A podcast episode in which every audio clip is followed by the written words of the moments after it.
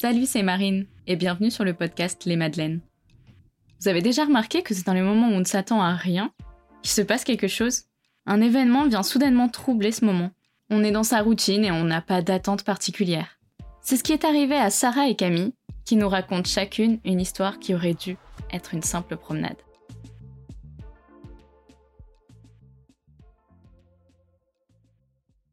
Alors, c'était un dimanche. J'avais invité mes beaux-parents à venir manger à, l'appart. À l'époque, en fait, on habitait au bord de Seine. Que souvent, le dimanche, il y a beaucoup de personnes qui marchent au bord de Seine. Mon beau-père, quand il est arrivé, euh, sa première demande, ça a été euh, bah, d'aller se promener après le repas. Alors moi, sur le moment, j'étais pas euh, trop pour, parce qu'en général, j'aime pas trop ça, mais bon. Et je me suis dit, bon, bah pourquoi pas donc on a fait le repas. Sur le moment, je me disais que j'avais envie encore de repousser la balade. Mais bon, plutôt c'était fait mieux, et mieux c'était. Donc on est parti. On a fait un petit tour euh, en passant au bord de Seine, au bord des quais, etc. Et puis euh, on refait demi-tour du coup et on va un peu plus loin. Et en fait, mon conjoint marchait avec son père et moi je marchais avec sa mère. Et au loin, on voyait tout un attroupement autour d'une grille on se demandait mais c'est bizarre, qu'est-ce qui se passe euh, Il y avait vraiment beaucoup beaucoup de monde quoi. Donc euh, on s'est avancé, puis on est allé voir, on se demandait mais qu'est-ce qui se passait? Et tout le monde était émerveillé. Dans un petit terrain se trouvaient quatre chatons. Il y avait deux roues, un qui était crème, un peu plus clair que les roues, et un gris. Et je m'étais arrêtée sur le, le, crème, le chat crème, et je me disais, oh, il est trop mignon, j'ai trop envie de l'avoir. Et, euh, et comme à son habitude, mon compagnon me disait uh-huh. Ça, c'est sa phrase habituelle. En mode euh, Oui, bien sûr. et donc, euh, bah, sur le moment, on est resté quelques minutes avec ma belle-mère à observer les chatons, pendant que les messieurs, quand je dis les messieurs, c'est mon conjoint et son père, continuaient de marcher. Et donc, euh, j'arrêtais pas de lui dire Oh, t'as pas vu euh, Il y a des petits chats, tu voudrais pas qu'on en prenne un? Il me dit Mais bien sûr, et puis quoi encore? Bon, on a continué notre petit chemin en allant un peu plus loin, tout ça. Et forcément, quand on allait refaire demi-tour, eh ben, on est repassé devant les chatons. Donc, je me suis encore arrêtée. Et, et j'ai croisé en fait une jeune femme avec deux hommes qui m'expliquait qu'en fait, il y avait une espèce d'association qui, venait tous les jours euh, les nourrir. Et euh, justement, euh, ce soir, normalement, il devait y avoir une personne qui, qui, devait passer leur donner à manger. Donc, je me suis dit, oh, tiens, ce serait pas mal de repasser le voir pour avoir des informations. Donc, on retourne à l'appartement. Les beaux-parents repartent chez eux. Et puis, euh, bah, j'avais une, idée derrière la tête, c'était de d'entraîner encore monsieur au bord de Seine. Et donc, je lui ai dit, euh, tu voudrais pas qu'on retourne euh, se promener au bord de Seine? Il me dit, pourquoi faire Pour revoir les chats hum, Je dis, bah ouais, ce serait pas mal. Du coup, on est retourné. Hum, et puis, j'avais une idée derrière la tête, c'était d'attendre cette personne. On s'est carrément arrêté pas loin de, là où étaient les chats. Et euh, au fur et à mesure euh, que le temps passe, j'ai quand même attendu une heure, hein, c'est pas rien. Et donc euh, on est tombé sur cette fameuse personne où ouais, je lui posais pas mal de questions. Il me disait que bah, ils étaient déjà voilà, sevrés, prêts à être adoptés. Et donc j'ai vraiment insisté sur, ce, sur le fait que je voulais en adopter un. Donc le, crème était bizarrement était déjà parti en fait. Il avait déjà été adopté. J'étais étonnée parce qu'en fait, on s'est absenté à peine une demi-heure et il était déjà parti. Donc, grosse déception. Et donc, monsieur ne voulait toujours pas, mais alors, pas du tout. Il, était resté sur euh, ses idées. Euh, vraiment, euh, c'était non, quoi. Non, non, non. Et le monsieur qui était là, en fait, a réussi à petit à petit à le convaincre en lui disant que c'était propre, qu'ils étaient affectueux, euh, gentil, enfin ouais, que c'était indépendant aussi. Enfin, il a vraiment essayé de lui vendre euh, un des chats quoi. Donc euh, et puis j'ai essayé de lui faire les yeux doux en lui disant Genre, je m'en occuperai, je prendrai soin de lui, etc.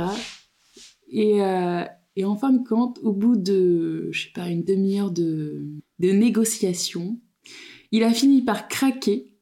Il a dit OK. Et il a pioché un des chats.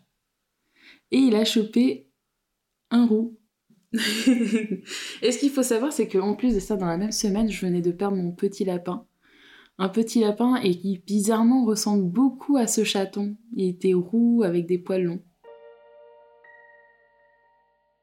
Le deal, c'était que si on adoptait le chat, c'est lui qui choisissait le prénom. Il a pris euh, un petit roux, donc on savait pas du tout encore si c'était un mâle hein, ou une femelle. Et on est reparti, j'étais toute excitée, je tenais le petit chat dans mes, dans mes, dans mes mains, parce qu'en fait il était vraiment petit en plus. Donc je le tenais dans mes mains et j'étais toute excitée. Et il y avait une dame très gentille qui nous a donné une litière pour la première nuit, avec euh, des croquettes. Et donc on est retourné avec... Euh, ce fameux euh, chaton. Et, euh, pour la petite anecdote, du coup, comme on ne savait pas que c'était euh, au départ un, un, mâle, quand on a su, on l'a appelé Logan pour Wolverine. Il a d'autres pseudos comme Logan, Loganito ou Bébéo.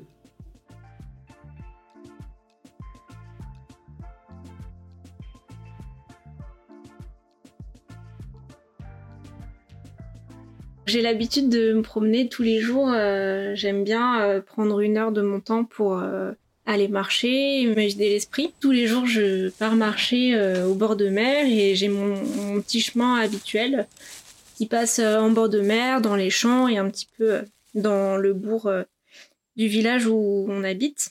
On était en, je pense que c'était mai de l'année dernière. Et donc, je pars faire ma petite promenade comme d'habitude passe euh, par les champs, par euh, le sentier côtier, et puis je remonte euh, vers, vers les habitations.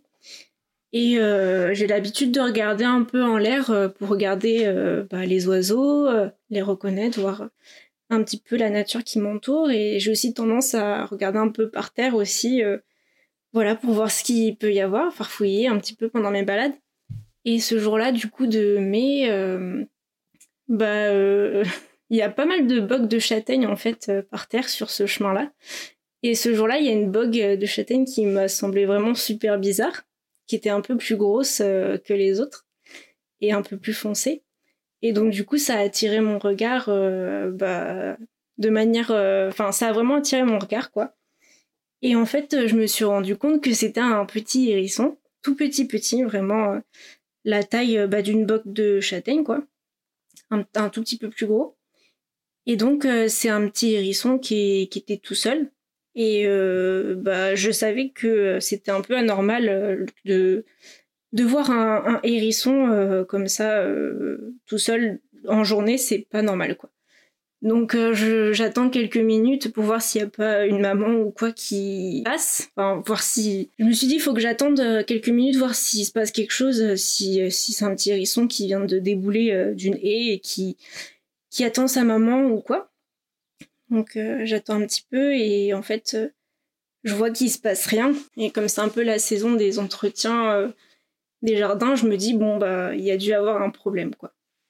C'était un tout petit hérisson qui, qui était recroquevillé sur lui-même et il bougeait pas trop quoi. Il était en plein soleil, il avait l'air un peu amorphe. Je me décide à appeler maman qui qui me répond très rapidement je lui dis bah il faut que tu m'amènes euh, une boîte en carton et euh, une couverture avec des gants. Parce que bah on a un petit hérisson enfin on a une urgence quoi. Donc euh, maman arrive assez rapidement en voiture avec tout ce qu'il faut donc le carton les gants.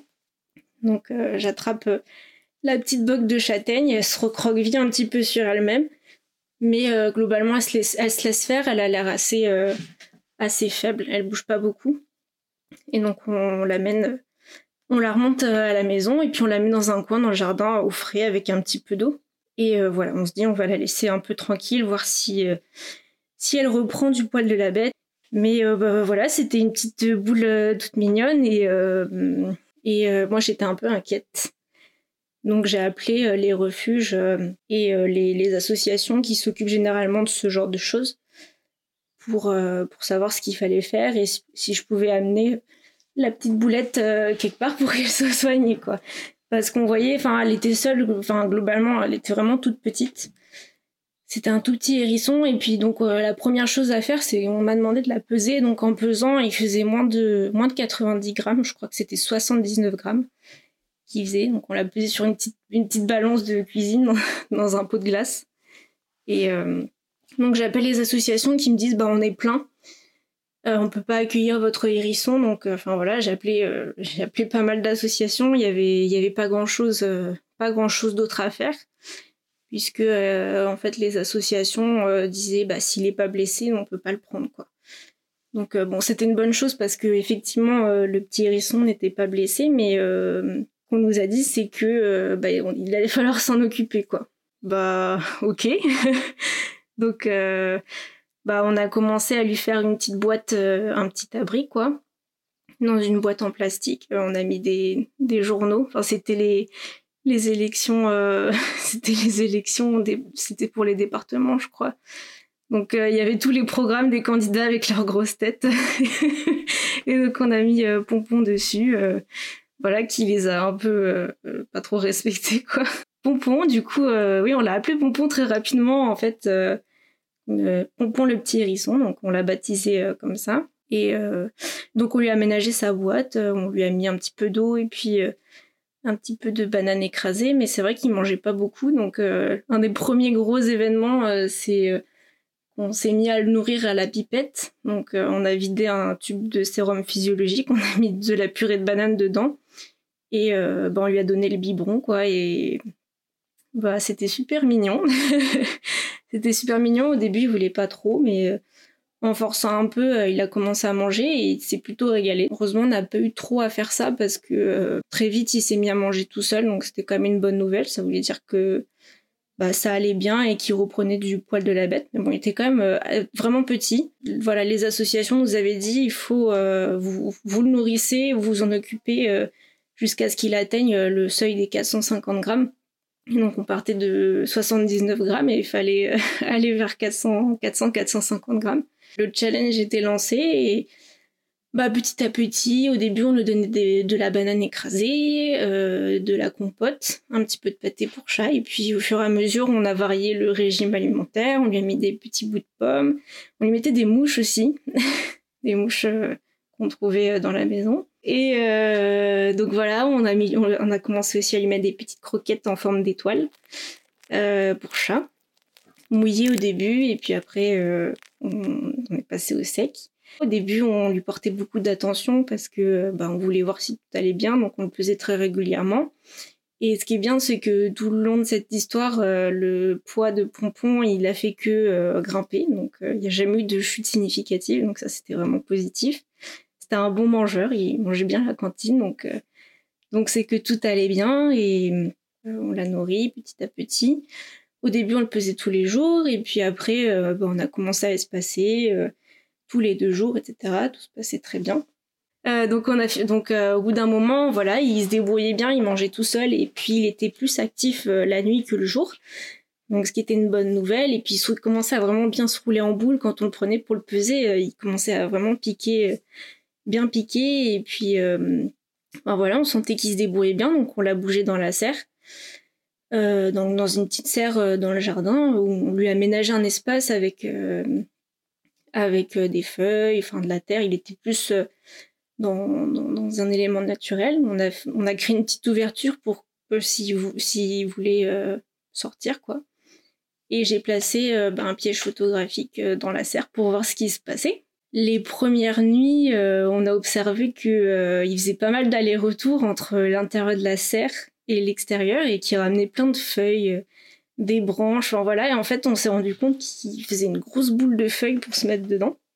Donc le lendemain, moi, quand je suis allée le chercher pour la peser, euh, bah, je l'ai pas trouvé au début parce que en fait, je voyais une boule de feuilles dans un coin et je me doutais pas qu'il était dedans, mais il était bien roulé en boule dedans, il dormait.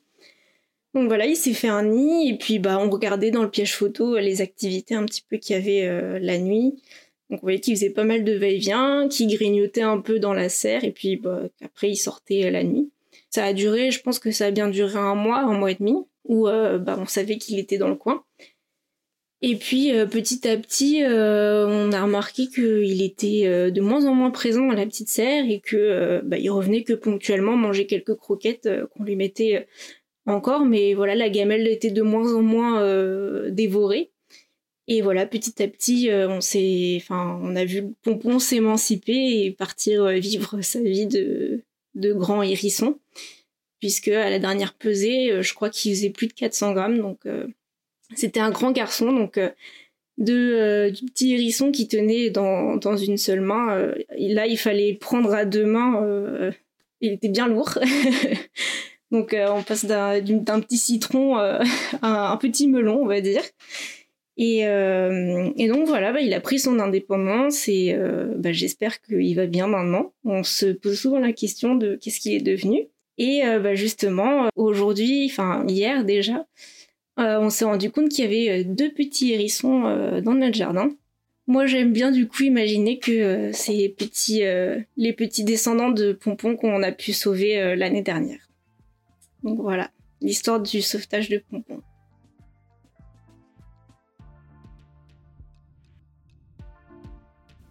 Voilà, les Madeleines, c'est fini pour aujourd'hui.